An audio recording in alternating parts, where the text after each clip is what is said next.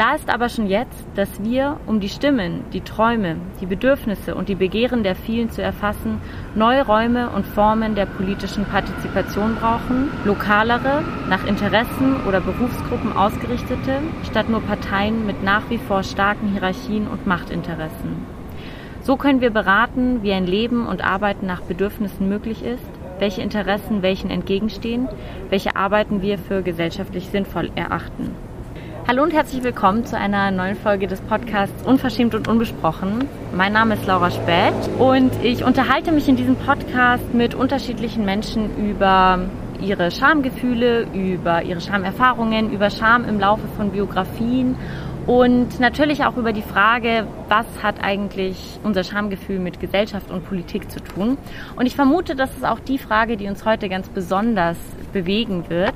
Meine Gästin hat das Zitat geschrieben, das ich gerade vorgelesen habe. Es ist aus dem Buch Tiefrot und radikal bunt von Julia Fritsche. Hallo Julia, schön, dass du da bist. Hallo Laura, vielen Dank, dass ich hier sein darf. Ich freue mich so, dass du zugesagt hast, weil ich habe schon länger nach einer Gästin gesucht, mit der ich darüber sprechen könnte, ja, Scham und Utopie, Scham und Erzählungen, Scham und linke Erzählungen, Emanzipation und so. Und ich war mir immer so unsicher, ja, wer könnte da passen? Und es gibt natürlich diverse Personen, aber viele haben dann auch keine Zeit oder sind irgendwie nicht so verfügbar. Und dann habe ich mich so gefreut, dass wir uns vor ein paar Wochen zufällig getroffen haben und ins Gespräch gekommen sind und ich mich dann getraut habe, dich anzufragen. Und ja, jetzt, heute ist es soweit. Wir werden über dein Buch sprechen. Wir werden darüber sprechen, worum es in dem Buch geht. Aber ich würde sagen, bevor wir damit beginnen, gebe ich dir erstmal den Raum, dich kurz vorzustellen und vielleicht ja auch ein bisschen was über das Buch zu erzählen. Ja, vielen Dank, Laura, dass ich hier sein darf. Ich äh, freue mich sehr und möchte kurz vorab was sagen zu deinem Podcast. Also der erleichtert mich total, wenn ich den höre, weil ich mich so darin wiederfinde und weil mich dieses Entmystifizieren der Scham so berührt und so bewegt und so, das ist jetzt ein ganz persönlicher Zugang, einfach total erleichtert. Das andere ist dann, dass ich auch irgendwie viele Erkenntnisse aus deinem Podcast habe und dass ich den politisch total wichtig habe. Aber das erste ist so diese, diese Emotion. Und das finde ich so total geil, dass du einfach die Scham ansprichst, so auf ganz viele Arten und Weisen. Ich habe jetzt auch mit deinem Buch angefangen und ich finde es auch noch sehr äh, spannend zu lesen. Es ist gut geschrieben und ich habe nur das Einleitungskapitel bisher gelesen und bin mega begeistert, wie es äh, mega interessiert, wie es weitergeht. Wow, also das erstmal vielen, vielen Dank. Ich werde ich werd wahrscheinlich jetzt äh, rot, natürlich. Wenn mich Menschen auf dieses Buch ansprechen, werde ich oft rot. Das verstehe ich. Aber es ist, ein, es ist ein unfassbar schönes Kompliment, weil mir ja auch genau das das Anliegen ist, sowohl mit dem Podcast als auch mit dem Buch, genau an diese Themen ranzugehen, über die man so selten spricht. Und diese Perspektive auf Scham macht, glaube ich, genau das ganz gut möglich voll einfach dieses Auseinandernehmen, was ist es, warum fühlen wir uns so und ich kann das noch gar nicht so in Worte greifen. Ich spüre einfach nur eine unglaubliche Erleichterung und so eine totale Faszination für das Thema. Und ich kann voll verstehen, warum du dir das rausgesucht hast. Mega cool. Genau, ich soll mich kurz vorstellen. Also ich wohne wie du in München und bin Journalistin und von der Ausbildung her Rechtswissenschaftlerin, also Juristin und beschäftige mich viel mit gesellschaftspolitischen Themen, hauptsächlich äh, als Journalistin für den Bayerischen Rundfunk, aber auch manchmal für andere Medien, unter anderem für dieses Buch, das du erwähnt hast, bei dem ich auch ab und zu rot werde. Äh, erzähl mal vielleicht ganz kurz so, worum geht es grob in dem Buch? Ich habe es mit viel Begeisterung gelesen, aber ich lasse dir mal den, äh, den Raum, das vielleicht so ein bisschen einzufangen, also auch vor dem Hintergrund, wie kommt man dazu, sich mit linken Erzählungen zu beschäftigen. Das ist ja kein Thema, was einfach so auf dem Tisch liegt und du hast ja auch ganz spezifische Zugänge dazu gewählt. Ja, also das hat den Untertitel für eine neue linke Erzählung, äh, wo so mein erster Charmoment schon ist, so die neue linke Erzählung. Das hat natürlich ein bisschen damit zu tun, dass wir die Vorstellung haben, so eine Utopie für eine bessere Welt oder so. Das müsste so eine konkrete, geformte Utopie sein. So sind viele von uns irgendwie groß geworden. Am besten kommt die von einem weißen Mann, der am Schreibtisch 40 Jahre lang darüber nachgedacht hat oder so. Ich dachte auch so, Gott, wie anmaßend ist denn das bitte? Aber die Notwendigkeit für eine Linkerzählung ist, glaube ich, größer als äh, die Peinlichkeit und Charme, die ich dabei empfinde. Deswegen habe ich einfach angefangen, mich umzuhören und ich arbeite darin journalistisch und bin einfach auf die Suche gegangen nach verschiedenen kleinen Ansätzen, also nach kleinen Geschichten, die wir idealerweise zusammenfügen können zu einer neuen linken Erzählung. Und da gibt es verschiedene Kapitel. Das erste ist so feministisch angelegt. Das ist auch so mein Politisierungsmoment gewesen. Da geht es um die Frage von Care-Arbeit. In einem anderen Kapitel geht es eher so ökologisch um die Frage des Zusammenlebens, Interagierens mit der Natur. Und in einem geht es um die Münchner Asylhelferinnen-Szene äh, hier, die habe ich begleitet und die Frage von Migration, auch über die Kontinente hinweg, aber auch Migration innerhalb einer Stadt und um Wohnraum. Und im letzten geht es um Queerness und Geschlechterperformance. Genau, und ich suche Gemeinsamkeiten zwischen diesen Erzählungen. Ja. Ja, und ich, also ich glaube, du bist da, oder meiner Ansicht nach bist du da auf sehr, sehr viele richtig wichtige Punkte gekommen, die mir auch in sowohl einer wissenschaftlichen Auseinandersetzung auch mit Fragen von Solidarität und so irgendwie immer wieder aufgefallen sind, aber auch spannenderweise eigentlich aus so einer Schamperspektive. Mhm. Weil also vielleicht liegt es auch so ein bisschen an meinem Zugang natürlich dazu, dass mir in diesem Buch gefühlt überall Fragen von Scham aufgefallen sind. Ah, plötzlich. echt? Mhm. Interessant. Aber ähm, ja, aber ich glaube, ganz, ganz viele Fragen, die du dir gestellt hast, stelle ich mir aus dieser aus dieser Schamperspektive auch. Also da werde ich auch später nochmal so ein bisschen nachfragen, so was bedeutet denn abhängig voneinander zu sein und ähm, was bedeutet auch Solidarität und welche Rolle spielt der Scham und sowas. Das sind äh, irgendwie Fragen, die haben mich dann beim Lesen des Buches irgendwie nochmal voll, ja, voll bewegt. Ich habe jetzt als Vorbereitung mal das PDF durchgegangen nach den Wörtern Scham und Schämen und tatsächlich taucht das Wort in jedem dieser vier Kapitel einmal auf. Ja, und also ich glaube, das ist eben oft sowas, das verhandeln wir nebenbei oder Menschen formulieren das ja auch oft irgendwie anders. Und ich glaube aber, dass ich manchmal auch so gemeint habe, in den Formulierungen irgendwie ein Schamgefühl rauszulesen oder so. Der Autorin? Von nee, mir jetzt eigentlich oder? eher der, der Gesprächspartnerinnen, also ah, die du teilweise interviewt hast. Interessant. Aber das wäre auch eine der ersten Fragen an dich, weil mich interessiert, ob dir bei der Recherche, bei dir selber oder auch bei den anderen Scham manchmal begegnet ist. Ja, also ich habe jetzt das PDF eben durchgesucht nach den Begriffen Scham, das PDF meines Buches. Und es kam tatsächlich in jedem Kapitel ungefähr einmal vor. Zum ersten Mal in dem äh, Kapitel über den Pflegestreik. Also da geht es um die Frage, wie organisieren wir unsere Care-Arbeit, also Fürsorge, Pflegen, Kochen, Putzen, Waschen und so.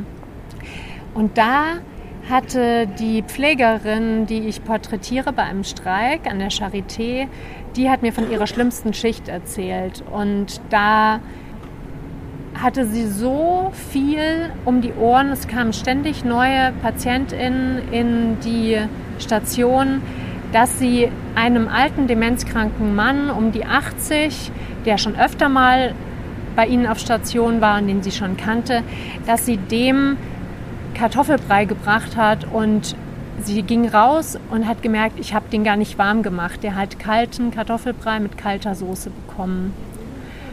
Und sie hatte keine Zeit, das nachträglich zu ändern. Sie hat ihren Kollegen noch gefragt. Er hat gesagt, das schaffen wir jetzt nicht. Es kommt ein neuer Patient gerade rein. Wir müssen jetzt das ganze Zimmer desinfizieren und so. Es geht nicht. Es bleibt jetzt bei dem kalten Kartoffelbrei. Und dann ist sie nach Hause gegangen und hat zu Hause geweint. Und da sind die Wörter drin. Ich habe mich geschämt, dass ich so dass ich Menschen so behandle. Ich hätte nie gedacht, dass ich so mal pflegen muss.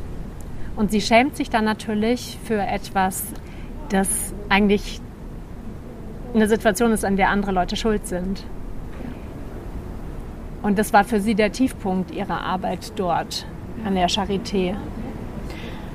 Also vielleicht hake ich da mal ganz kurz ein, weil das finde ich schon eine unfassbar interessante Schilderung und auch ein ganz interessantes Verhältnis, weil wie du es gerade schon gesagt hast, geht es in der Situation ja nicht daran, dass sie eigentlich an einem Sie scheitert an einem Ideal, ja, aber die Frage, warum sie daran scheitert, ist halt eine politische Frage. Und mm, insofern ist natürlich auch die, die Scham, die sie in dem Moment fühlt, eine politisch begründete.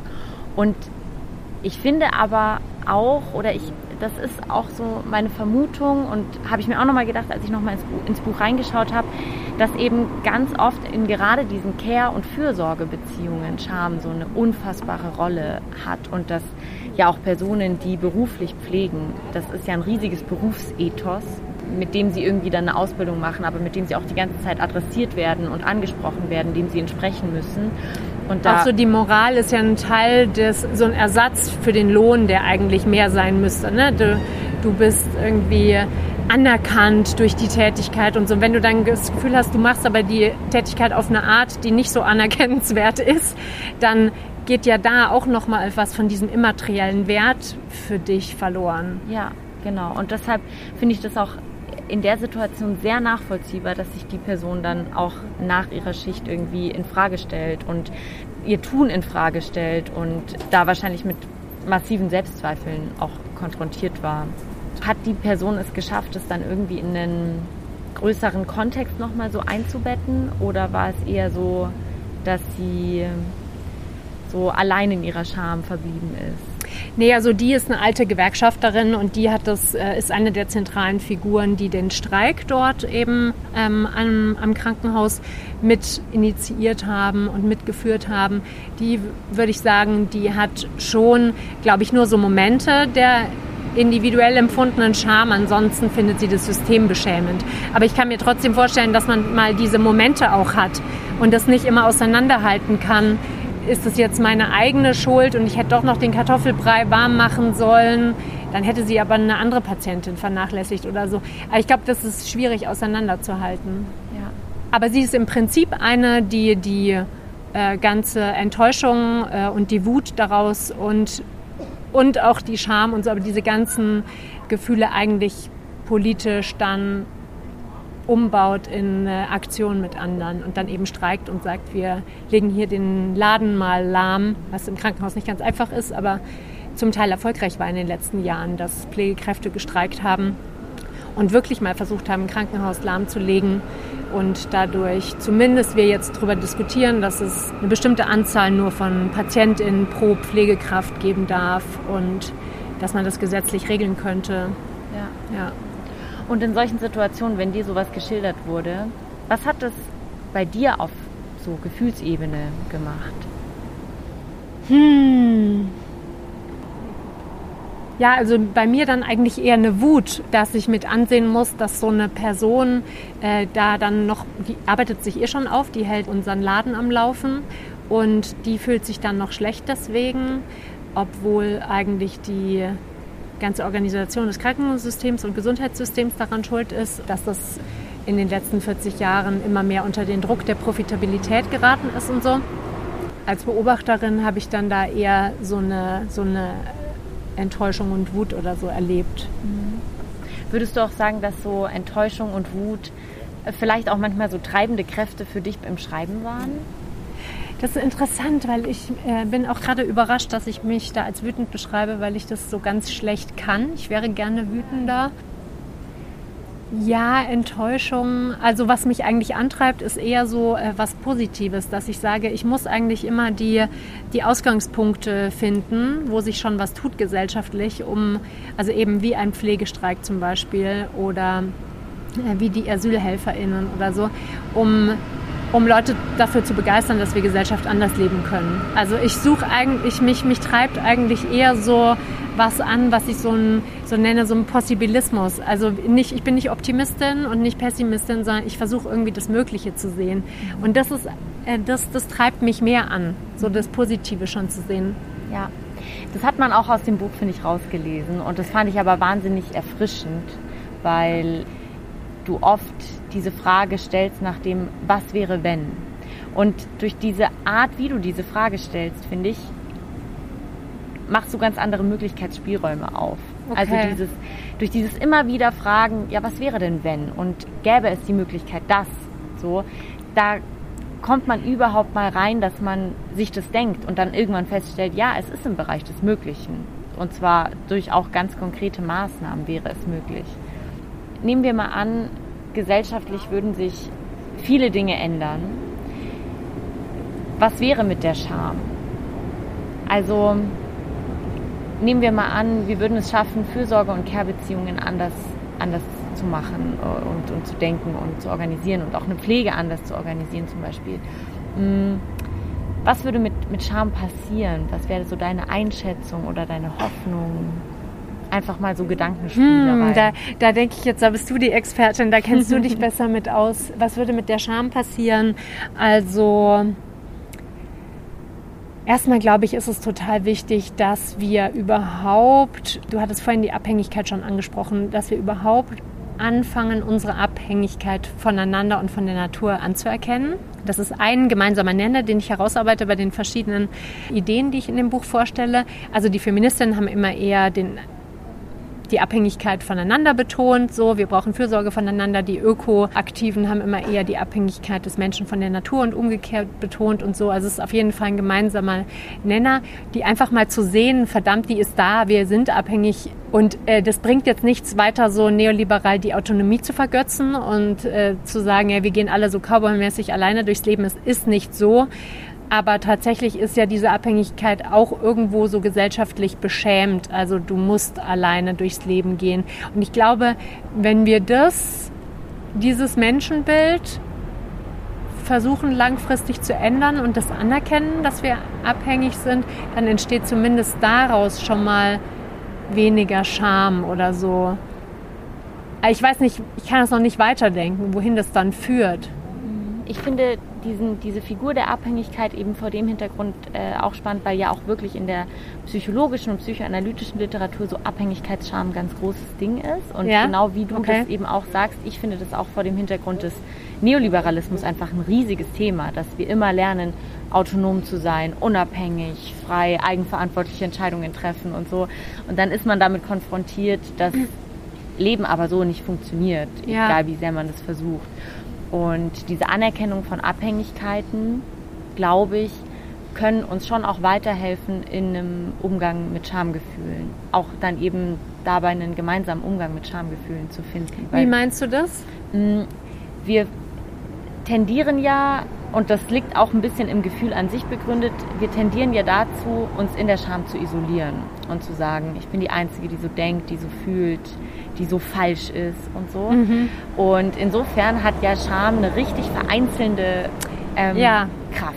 Ja, total. Und ich denke, dass wenn man es aber schafft, ein bisschen offener und auch kollektiver nach einem Umgang mit Scham zu suchen, dass es dann einerseits der Scham diese vereinzelnde Macht nimmt und andererseits es auch dadurch möglich wird, die Scham tatsächlich zu bearbeiten. Weil zumindest also aus meiner persönlichen Erfahrung würde ich sagen, dass es mir oft nicht gelungen ist, die Scham eigenverantwortlich und alleine zu bearbeiten, sondern ich habe den Austausch mit anderen gebraucht.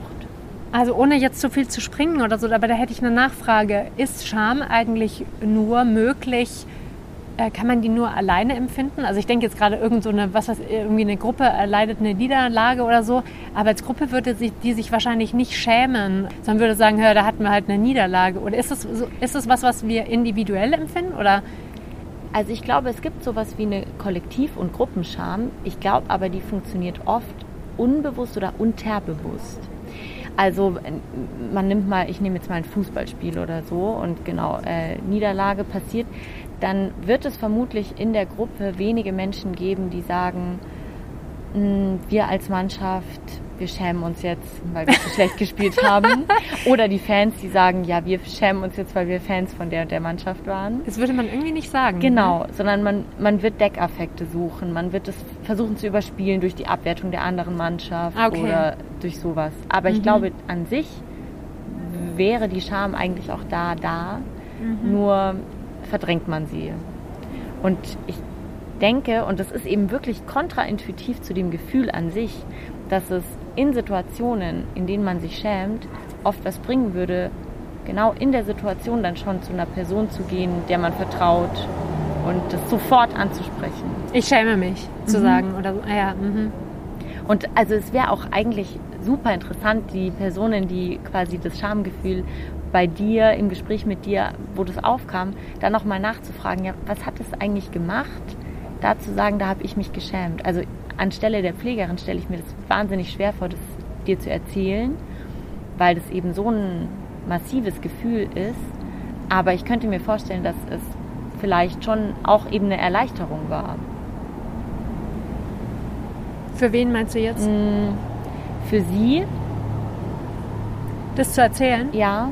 Und aber vielleicht eben auch für Menschen, die in einer ähnlichen Situation mal waren und das dann lesen oder ja. ähm, eben davon auch gehört haben. Ja. Ich überlege gerade, was die anderen drei Schammomente waren. Ja, ich glaube, die, ähm, ich hatte noch zwei Momente im Buch, wo Scham vorkommt. Genau, in einem Kapitel beschreibe ich ähm, eine, da geht es um die Wohnungsfrage. Da beschreibe ich eine Zwangsräumung in Madrid, ähm, bei der ich dabei war. Da sollte eine Familie mit einer 60-jährigen ecuadorianischen Familienmutter, die sollte aus ihrer Wohnung weichen. Da ging es um diese Frage, denen wurden Hypotheken in der Wirtschaftsblase angedreht und die sollten rausgehen. Und da hatte sich ja in der Wirtschafts- und Finanzkrise so eine Bewegung gegen diese Betroffenen von Hypotheken entwickelt. Ich weiß nicht, ob du das mitbekommen hattest.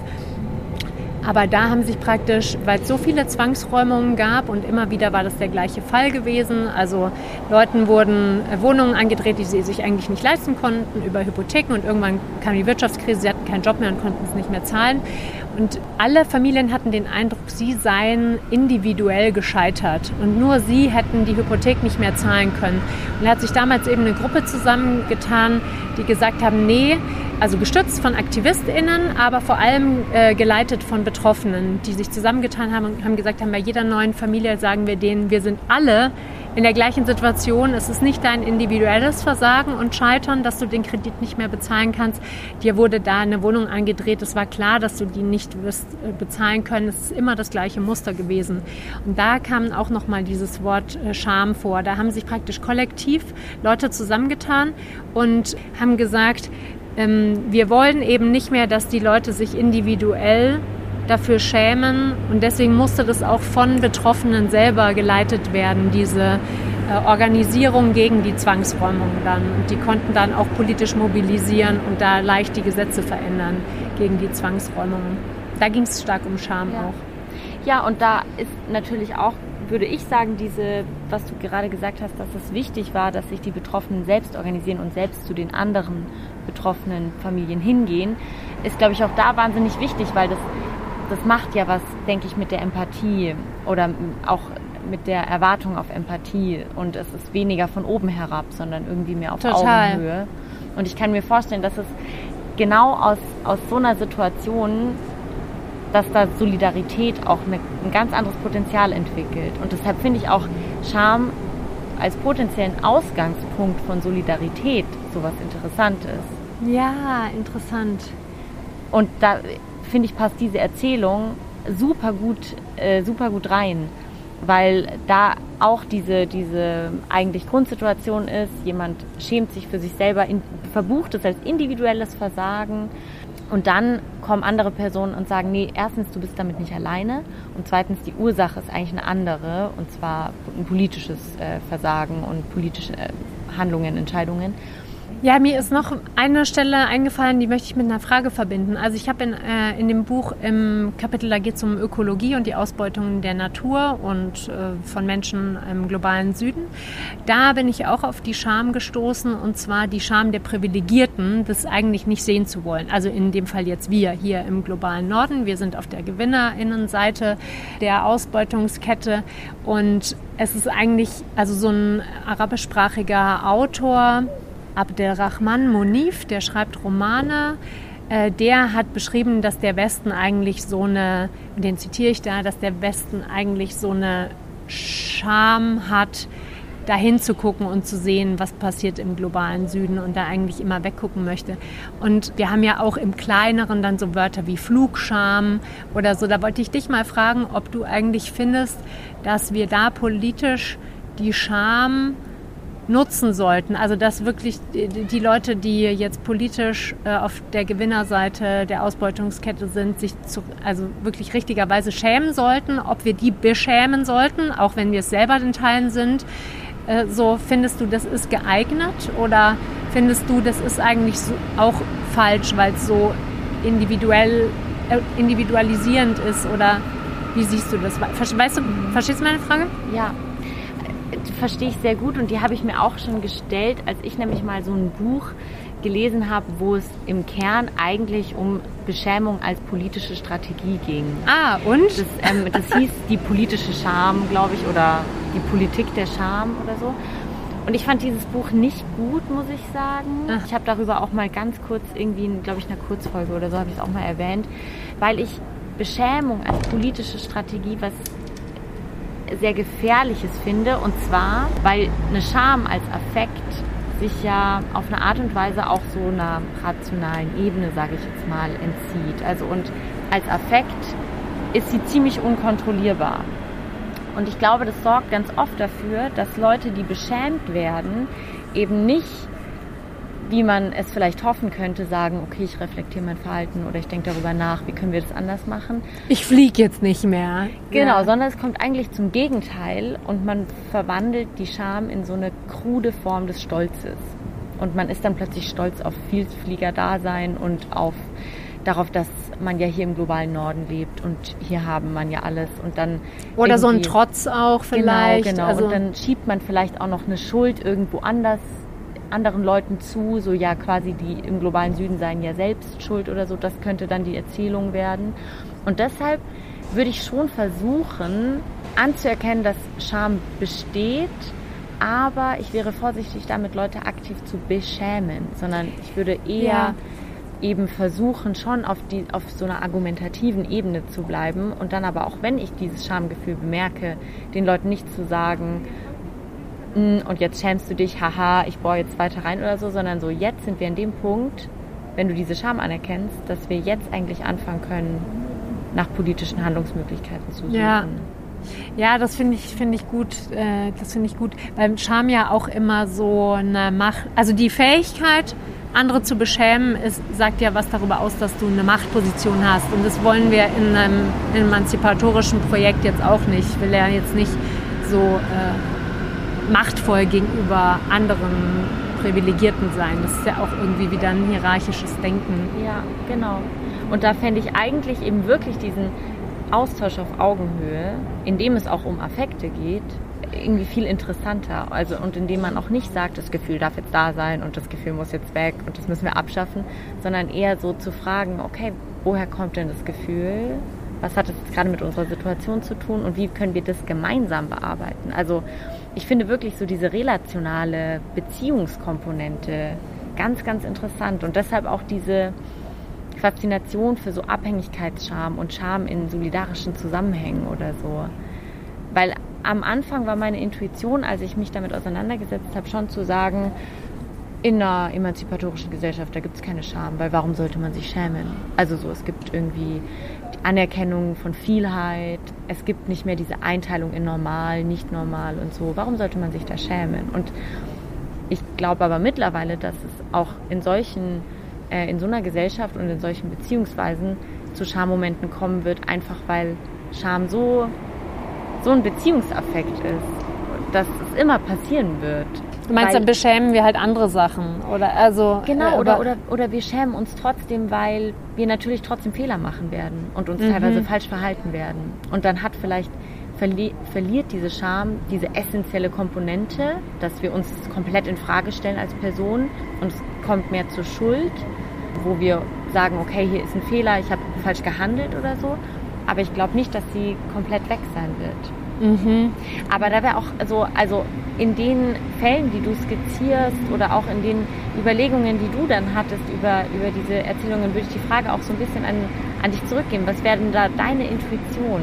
Wie stellst du dir das vor oder einen, einen, ja, vielleicht auch einen emanzipatorischen oder solidarischen Umgang mit Scham?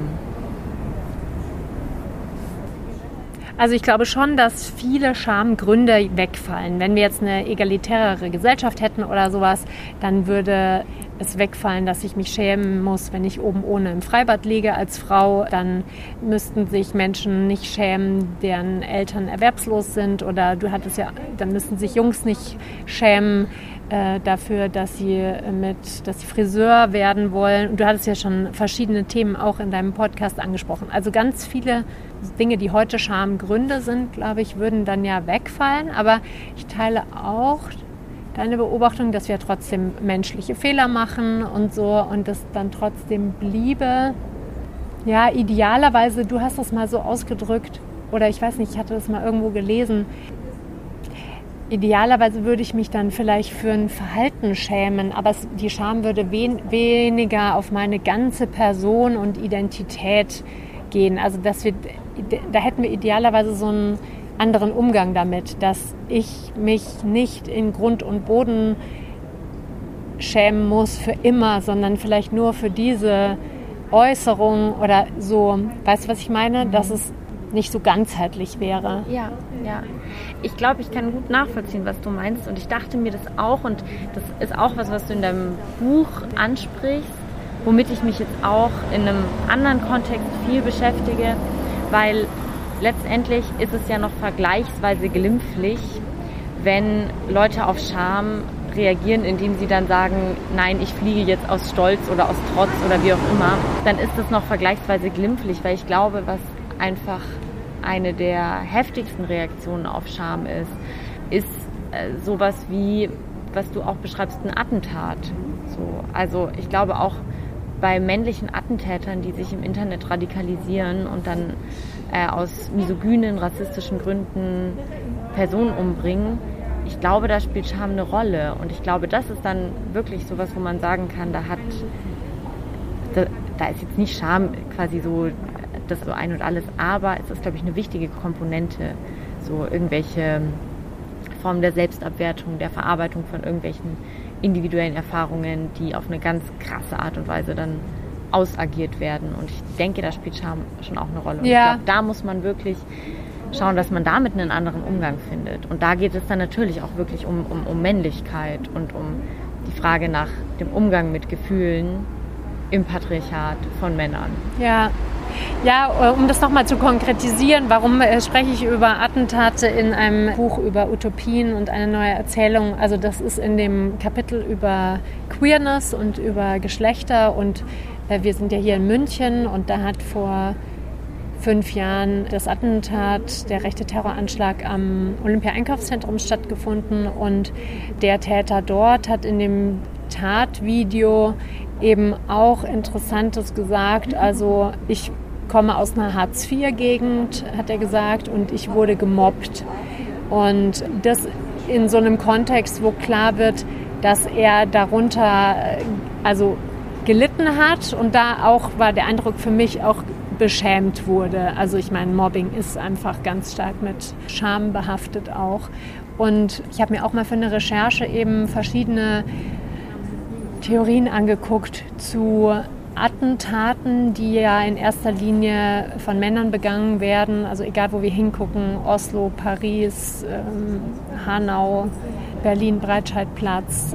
Und oft, das ist nicht der einzige Grund, also es gibt mehrere Gründe, aber oft scheitern die eben an so einer Form der Männlichkeit, an so einem Ideal, dass sie sich, äh, dass sie eben nicht zu den ähm, den Alpha-Männern, den privilegierten Männern gehören oder so. Da kommen noch verschiedene Sachen zusammen.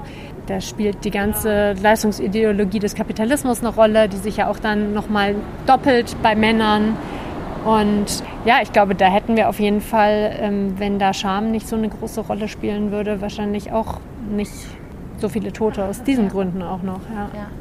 Ja, und wenn auch irgendwie dann mit, mit Scham anders umgegangen werden würde, ähm, andere Schlüsse draus gezogen werden. Und ja, eben also ich versuche oder ich, ich neige nämlich manchmal in meinem eigenen Denken dazu, dann schon so es so ein bisschen auf so diese psychologischen Erklärungen abstellen zu wollen. Und dann muss ich mich auch immer wieder daran erinnern, es ist trotzdem eben keine notwendige Reaktion auf Mobbing, Leute umzubringen. Also so, also jetzt mal ganz platt. Nee, genau, aber es ist eine, also es wäre halt eine nötige Reaktion, dass wir sagen, wir müssen diese Männlichkeitsstereotype hinterfragen und äh, die, die, die Männer davon befreien.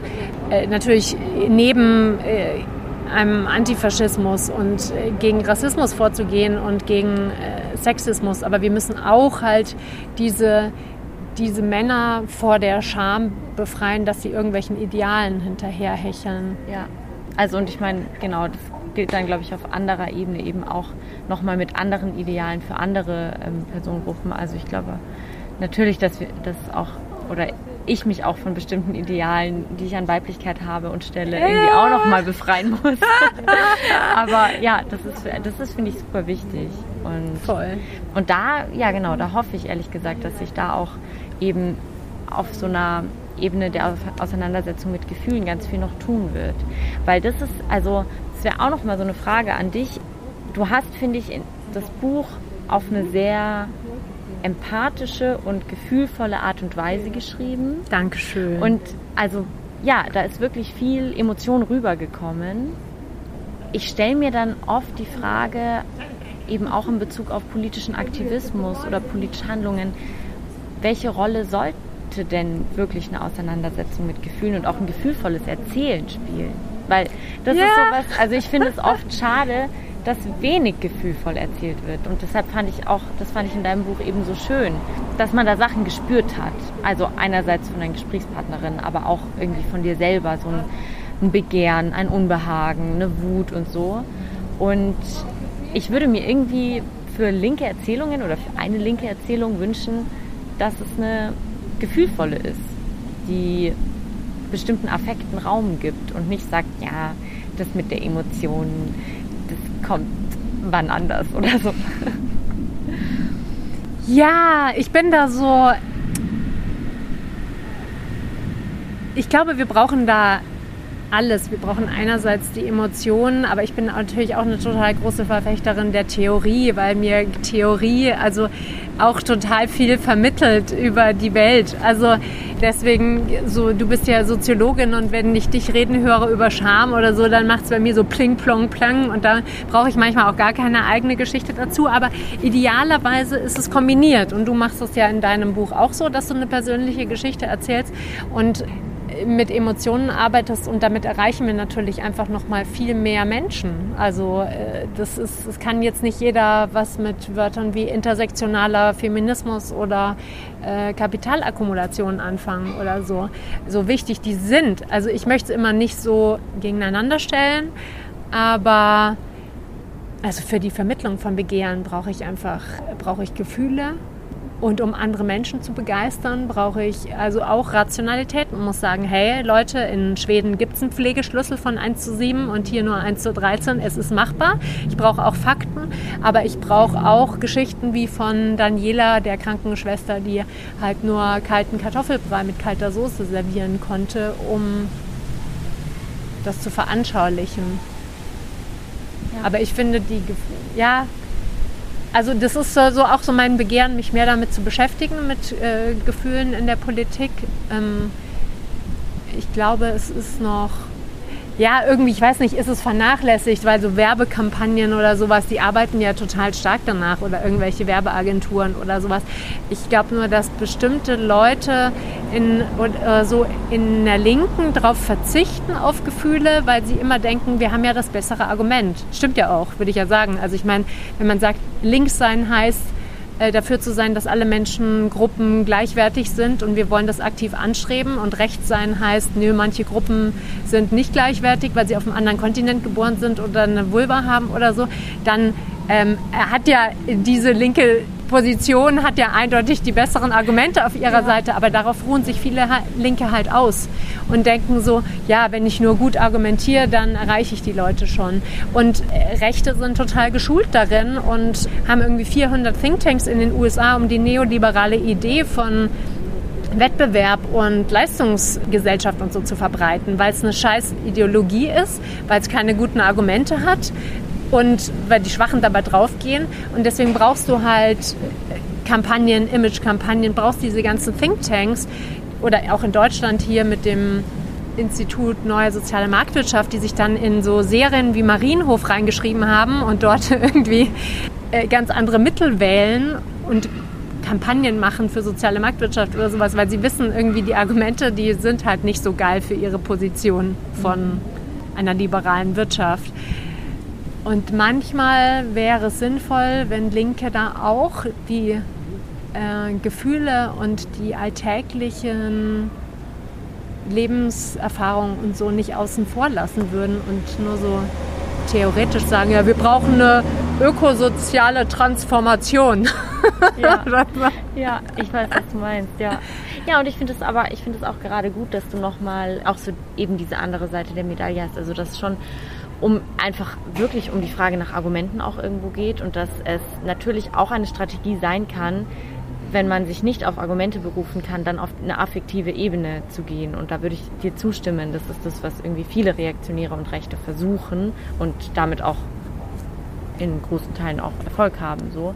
Ja, ich glaube, dass aber genau für die Auseinandersetzung mit dem Alltäglichen und auch eine, eine für die Schaffung von einer Verbundenheit oder einem Gefühl von auch äh, Gemeinsamkeit trotz vielleicht einer unterschiedlichen sozialen Positionierung oder so, dass da die affektive Ebene uns voll viel bieten kann. Also ich habe ja, ich hatte auch manchmal beim, beim Lesen des Buches das Gefühl, dass in bestimmten Situationen ich natürlich was anderes erfahre, aber wenn ich versuche, mich in die Person eben auf emotionaler Ebene reinzuversetzen, dass man es dann doch schafft, einen gemeinsamen Horizont irgendwie äh, zu sehen oder zu sehen, warum es gut ist, dass man für ein gemeinsames Projekt kämpft, was eine andere Gesellschaft ist. So, und ja, das war immer so meine Erfahrung, dass ich da eben auf Gefühlebene ganz viel vermitteln kann, mir selber vielleicht auch.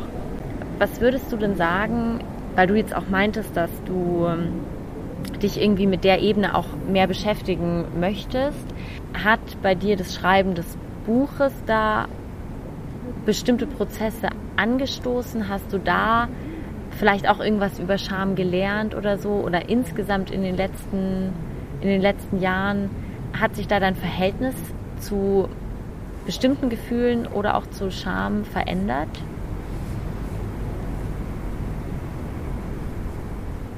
Ja, also ich glaube, eine Sache musste ich einfach gezwungenermaßen ändern in meinem Umgang mit Scham, weil äh, das erlebst du ja jetzt auch gerade, ein Buch zu schreiben und zu veröffentlichen und der Kritik auszusetzen. Äh, das kann natürlich ganz schnell dazu führen, dass ich hier unterm Boden versinken möchte, auf dieser Wiese, wo wir gerade sitzen, da wie so eine Wurzel da so rein äh, versinken möchte oder so ich glaube, was das Thema angeht, war das jetzt bei mir auch nochmal so. Also ähm, du suchst dir ein riesengroßes Thema wie Scham. Das kann man auch dann irgendwie anmaßend finden oder so. Und bei mir steht drauf für eine neue linke Erzählung so ein Riesenthema.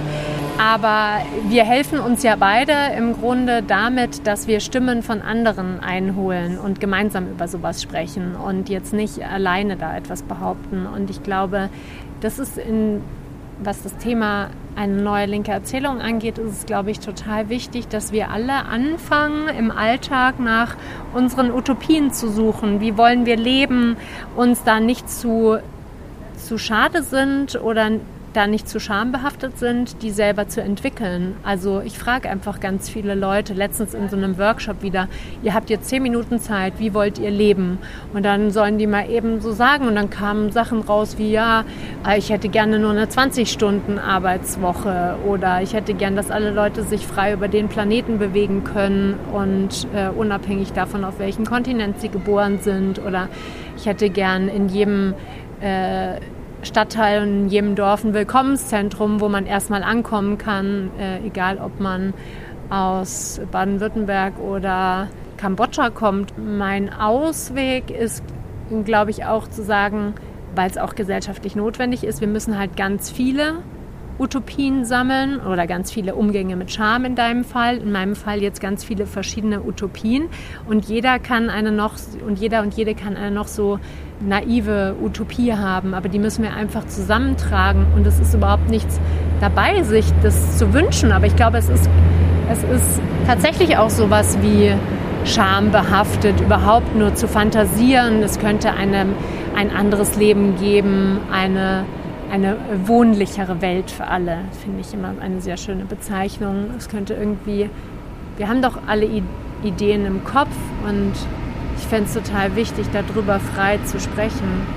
Ja, ja ich wollte gerade eigentlich auch genau darauf nochmal hinweisen, weil mir das schon in meiner, in meiner Politisierung oder auch im Sprechen über Politik und über politische Projekte oft auffällt, dass das super schnell als utopisches Gesülze. Ja. Als, ach, du denkst so naiv und so. Ja. Also da, da werden ganz viele Bilder sofort ähm, irgendwie auf, auf mich projiziert, wenn ich darüber spreche. Und das finde ich mh, mm, oft anmaßend und es trifft aber natürlich auch manchmal. Und da hilft es, finde ich, dann auch von Fällen, die du in dem Buch beschreibst, zu lesen, wo Leute ganz konkrete Bedürfnisse bemerkt haben, Bedarfe hatten und ja, denen dann in dem Fall auch egal war, dass, also wenn irgendwelche Leute gesagt hätten, ja, nee, mach, das geht doch jetzt hier so nicht oder du bist ja naiv, weil du jetzt denkst, du kannst es machen, sondern die haben das in eine Praxis übersetzt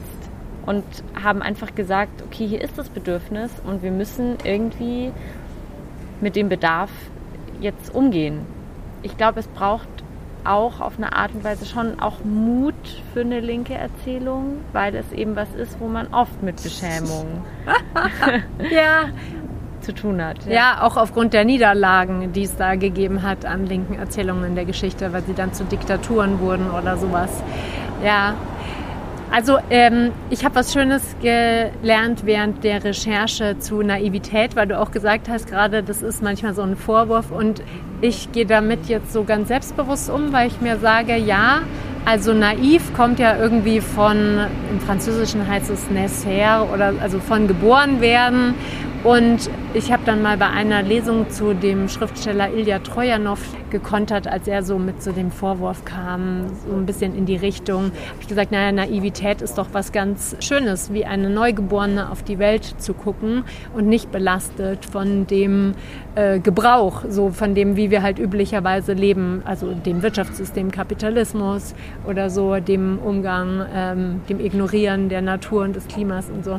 Also das finde ich eigentlich mittlerweile, habe ich da ähm, meinen Blick auf dieses Wort naiv geändert und finde es mittlerweile etwas sehr Positives und das ähm, beschämt mich nicht mehr so in dem Maße, wenn das Leute zu mir sagen, dass sie etwas naiv finden.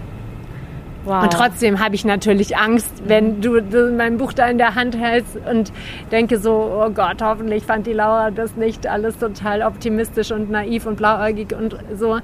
Aber ich kann da manchmal schon anders damit umgehen. Also ich kann dir zum einen sagen, nein, ich fand das nicht naiv, blauäugig oder sonst was, yes. sondern wirklich, ich fand es wahnsinnig bereichernd für mich, das äh, zu lesen. Und ich, Dankeschön. Ja, also ich muss dir auch umgekehrtes Kompliment machen, dass ich bin einfach gecatcht von deinem Schreibstil. So, das Dankeschön. ist also, es ist wirklich, also ja, es liest sich super gut und eben wie ich es vorhin gesagt habe, so es ist einfach gefühlvoll geschrieben und ich finde, das merkt man auch daran, wie du welche Wörter verwendest und wie du das alles einbebst. Also wirklich schön. Und das andere, das ist für mich gerade eine total erleichternde und neue und schöne Perspektive auf Naivität weil so die, die Scham für das Naivsein ist bei mir auch was sehr fest verankertes und sorgt, glaube ich, auch manchmal dafür, dass ich mich in Situationen versuche, sehr abgeklärt zu geben und klar auch irgendwie, ja, eben dann auch in diese in diese mh, mm, Ansicht reinfalle mit, nein, ich muss auf jeden Fall also argumentativ irgendwie komplett schlüssig und lückenlos sein und am besten noch viele Zahlen verwenden in meiner Argumentation von Statistiken, die ich davor auswendig gelernt habe oder so. Und da verbaue ich mir manchmal oder spreche ich, also ja, doch spreche ich mir nicht zu, auf eine Art und Weise zu erzählen, wie ich es eigentlich eben lieber mache oder auch besser kann oder wie es mir mehr liegt, ähm, weil ich Angst vor dem Vorwurf habe, naiv zu sein. Und deshalb finde mhm. ich es irgendwie, finde ich diesen Aspekt der Neugierde in Naivität und des Neuen eigentlich total schön. Ja, also tatsächlich war das diese Szene da, wo dieser Schriftsteller Ilya Trojanow zu mir gesagt hat, so, also als erste Frage zum Buch, kommen äh, große linke Utopien nicht von alten, weisen Menschen. Er hat es nicht Männer gesagt, sondern alte, weise Menschen. Und dann habe ich so gedacht, oh, äh, Scheiße, was mache ich hier? Ich sitze hier in, das war in einem Theater auf so einer Bühne in Wien und dachte so, oh Gott, ja, was habe ich mir eigentlich dabei gedacht? Aber das darfst du jetzt nicht laut sagen.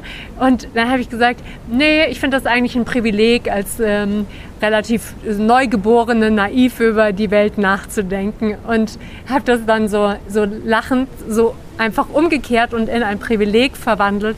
Und das, so versuche ich das jetzt manchmal, einfach das als eine Chance zu sehen. Ja, ja, das äh, passt ganz gut zu einer Sache, die ich mir schon auch gedacht habe. Und zwar, dass natürlich, dass, wie ich auch irgendwie über Scham nachdenke und auch wenn ich sage, ja, es braucht irgendwie den Mut für eine linke Erzählung und äh, irgendwie sich da nicht der Naivität zu schämen oder so, denke ich mir natürlich, ja, das ist natürlich auch eine privilegierte Position, weil ich ja bin aus verschiedenen Gründen in der Position, dass ich sagen kann, okay, was jetzt der weiße Dude neben mir darüber denkt, kann mir aus den und den Gründen egal sein, weil jetzt meine Zukunft nicht von dem abhängt ja. oder weil der mir am Ende des Tages nichts kann. Ja. Aber da gibt es natürlich auch, also ich glaube schon auch, dass so die Auseinandersetzung mit Scham, dass man überhaupt das auch zulassen kann oder da in, in, in Austausch drüber kommt oder so, das ist auch nicht selbstverständlich gegeben wahrscheinlich. Ja. Und ich würde auch bestimmten prekären politischen Bewegungen jetzt nicht raten, zu sagen, geht doch mal offen mit eurer Verletzlichkeit um. Oder so. Würde ich jetzt nicht unbedingt. Ja, ja.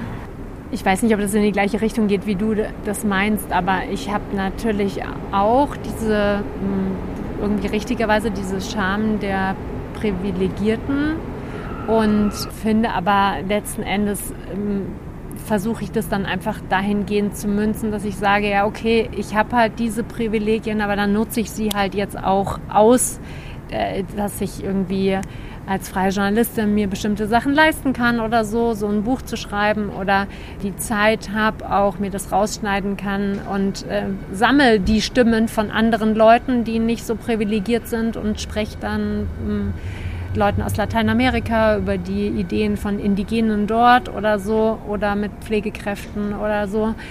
Ähm, weil es hilft ja jetzt auch nichts, wenn ich da von meiner aus, ja. aus meiner Scham irgendwie da jetzt so versinke, sondern eigentlich erwächst da ja dann draußen eine Verantwortung und so sage ich mir das dann immer. Dann muss ich halt irgendwie einfach, ja, ich sammle halt dann die Stimmen von den anderen ein und ja.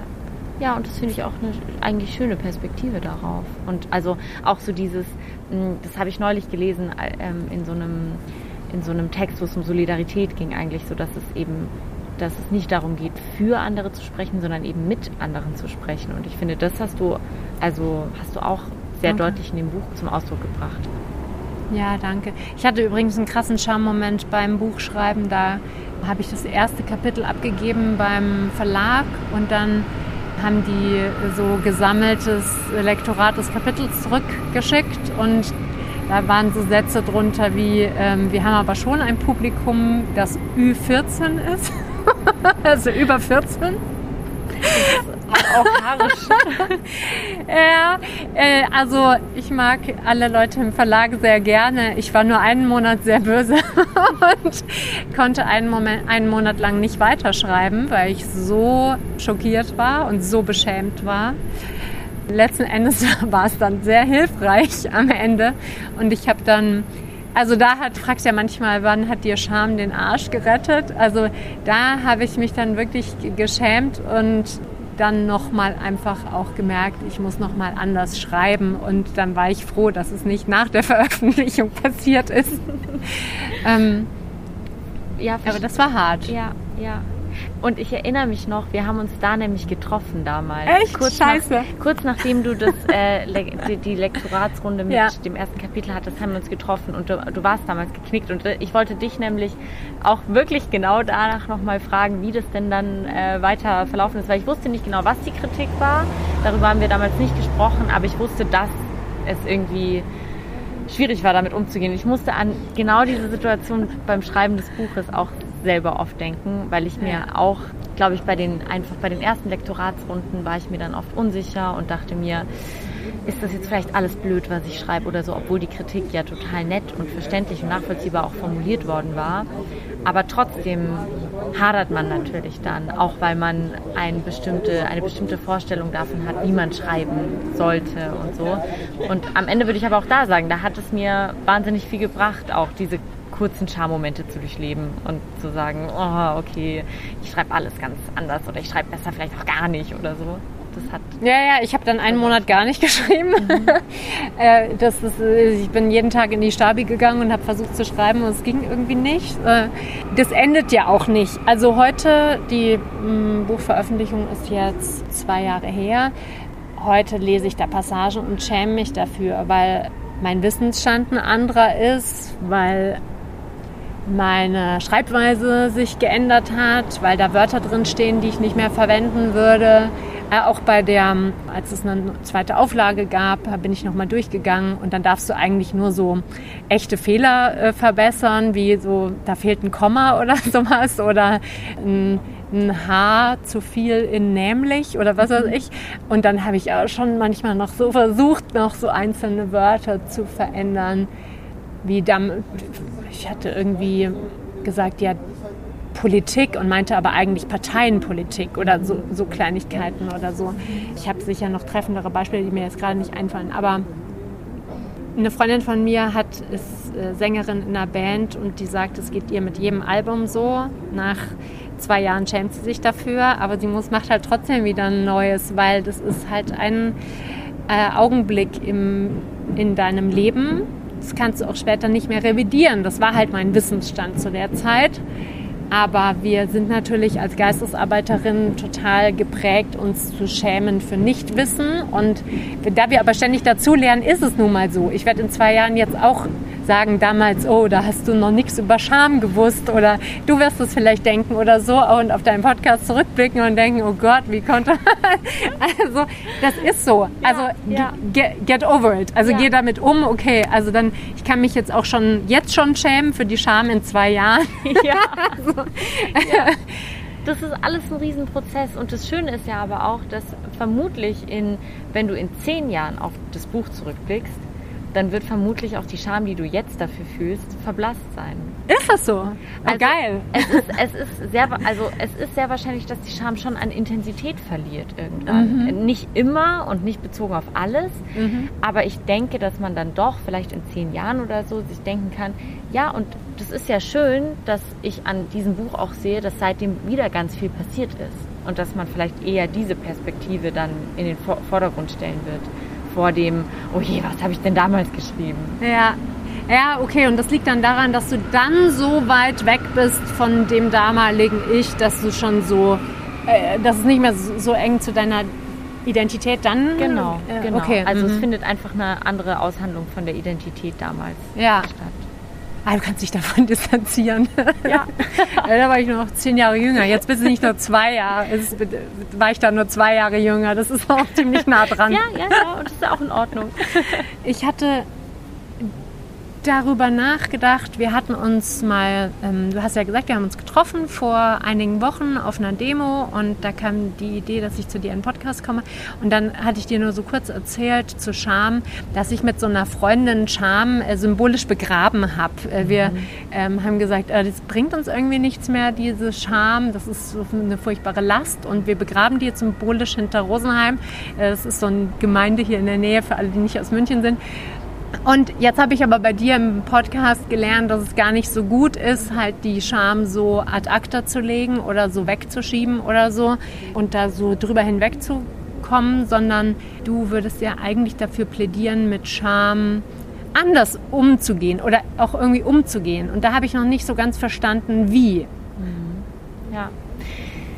Ist, glaube ich, auch so was, wo ich jetzt immer noch nicht, obwohl ich jetzt seit zwei Jahren mich damit auseinandersetze, immer noch keine abschließende Antwort geben würde, weil ich eben so viele Facetten mir darauf angeschaut habe. Aber ich glaube, dass für mich wirklich der kollektive Umgang damit das eine wäre, was ich wichtig finde. Also, dass man in eine, in eine Aushandlung mit anderen über das Schamgefühl geht und dann eben mit der Freundin sagt, woher kam oder kommt das Schamgefühl und auch nochmal zu fragen, warum haben wir das Bedürfnis, das zu begraben. Wenn das Bedürfnis ist, die, das kollidiert komplett damit, was wir politisch denken, dass wir uns da jetzt schämen, dann kann ich das nachvollziehen. Ich glaube, dann würde ich auch nach Rosenheim fahren und es hm. dahinter begraben. Ja. Wenn es aber eher sowas ist wie, mh, mm, das hat was damit zu tun, wie ich aufgewachsen bin und da gibt es eine Baustelle in meiner Kindheit, die ich irgendwie nicht so bearbeitet habe und deshalb ist dieses Schamgefühl da. Dann würde ich nicht sagen, da muss erstmal das Schamgefühl weg, sondern da muss ich erstmal mir diese Baustelle angucken, wo, mhm. womit die denn was zu tun hat. Und mhm. das ist, glaube ich, so das, das, das eine. Und dann denke ich schon auch, dass eben ja eine, also das resultiert so ein bisschen aus dem allem diese, diese Befragung der Scham, finde ich eigentlich das Interessante. Also erstmal gar nicht so wertend dran zu gehen und zu sagen, das muss weg oder das ist gut oder die Scham, äh, also natürlich ist eine Scham unangenehm, wie jedes Gefühl, aber ich glaube, dass gerade weil es ein Gefühl ist, es sich auch auf eine Art und Weise ein bisschen einer Bewertung halt entzieht. Weil der Scham ist es ja wirklich am Ende egal, ob du sagst, ich will dich nicht fühlen, weil man wird sie trotzdem fühlen. Und deshalb hm, finde ich immer so dieses Hinterfragen und Befragen und da in eine, in eine Aushandlung zu treten, das finde ich immer das Spannende. Scary. Ja, extrem scary. Und auch, und auch ganz oft richtig schmerzhaft, würde ich sagen. Aber. Das macht es ja jetzt nicht sehr attraktiv. Nee, nee, definitiv nicht. Aber. Ähm, ah, vielleicht auch, kollektiv, kann ja, ich mir vorstellen, ja, ja. Weil man ja dann auch genau diese Punkte feststellt, wo der Scham die Macht entzogen wird, wenn man bemerkt, ich bin ja mit ja doch nicht alleine. Ja. Oder das erleben ja ganz viele. Oder ich weiß nicht, ich habe das auch oft, dass mir Leute von Schamsituationen erzählen, oder ich erzähle Leuten von Schamsituationen. und die, und die Was, sagen, wie kommt denn das?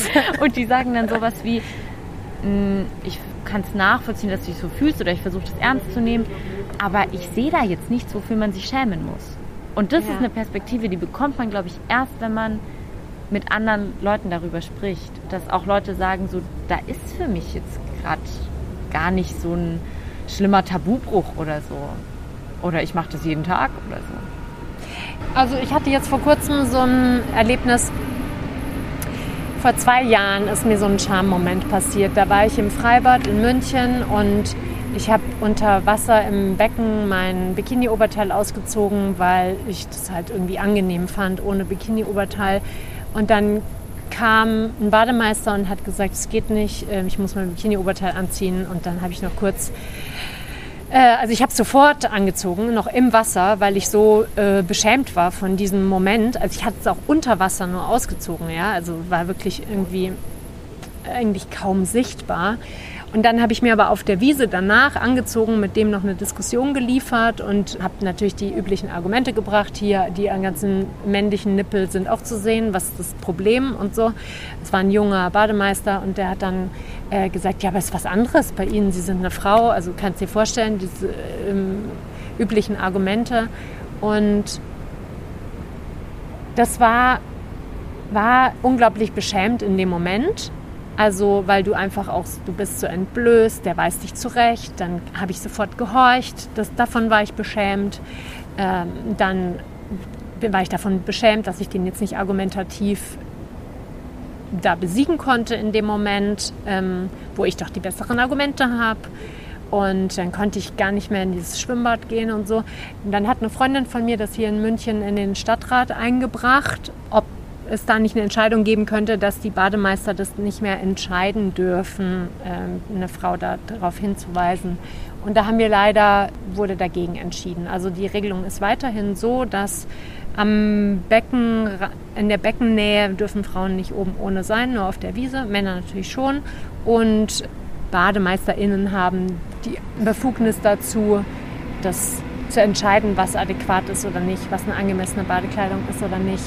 Und das war dann wirklich der zweite richtig noch schlimmer beschämende Moment, dass also der Stadtrat da die Stimmen leider dagegen waren.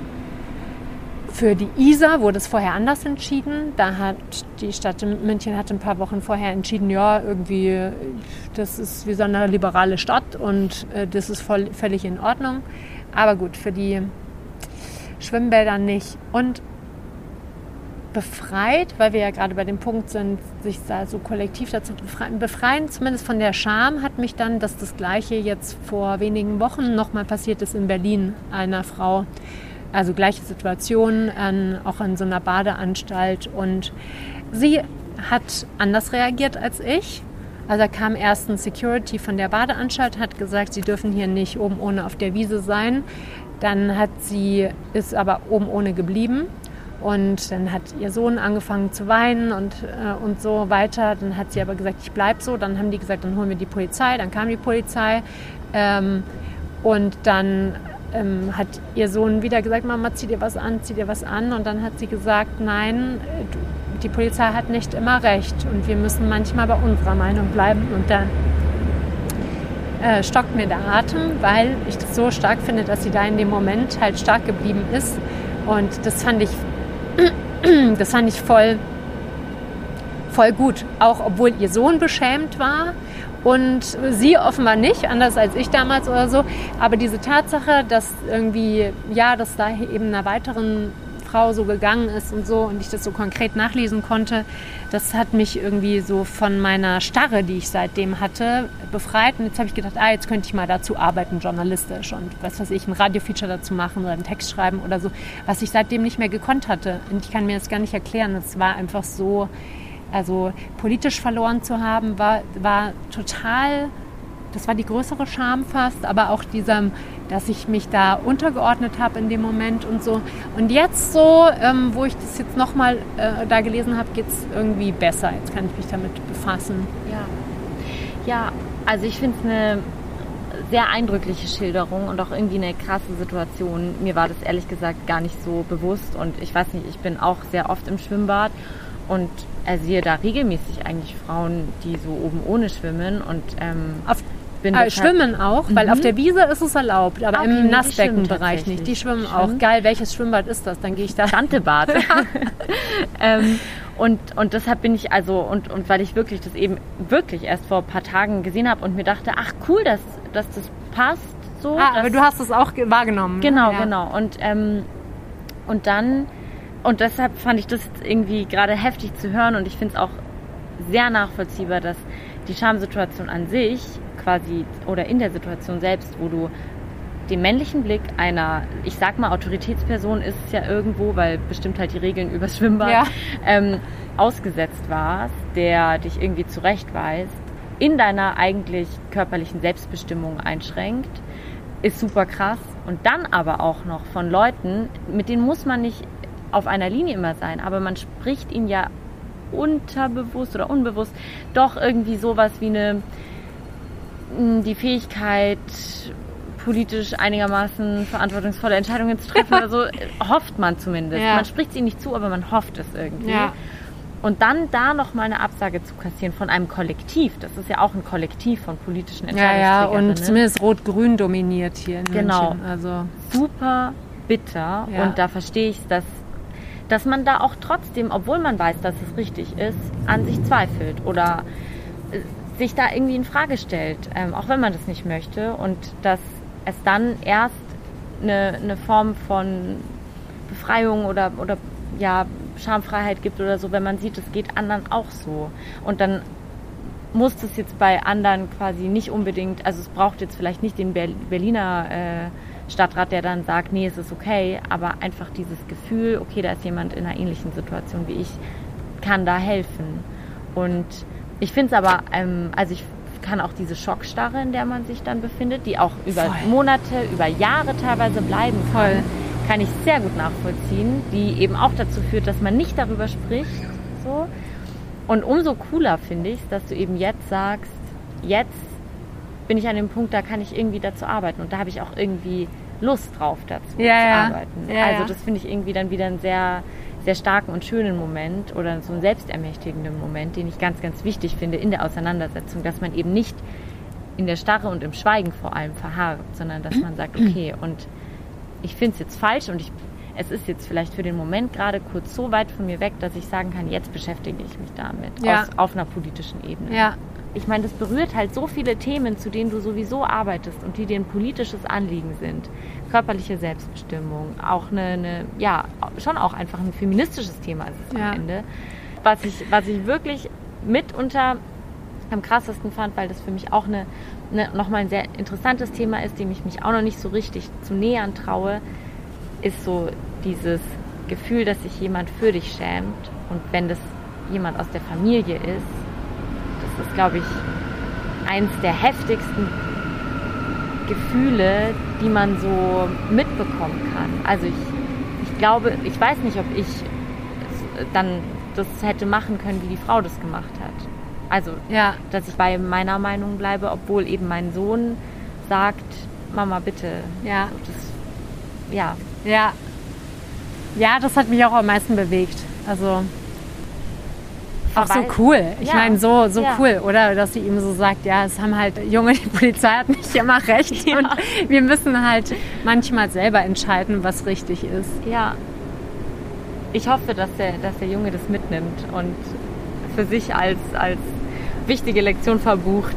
So, weil das ist schon irgendwie. Also ich finde, genau da hat sie dieses, diesen wichtigen Moment der Reflexion genutzt, zu sagen, ja, okay, vielleicht ist sie, vielleicht, ich bin mir sicher, bei ihr war auch irgendwie eine Scham da, aber sie hat gesagt, es gibt da trotzdem diese Möglichkeit, Entscheidungen zu treffen und es gibt trotzdem meine Vorstellung davon, wie ich mich im Freibad bewegen darf.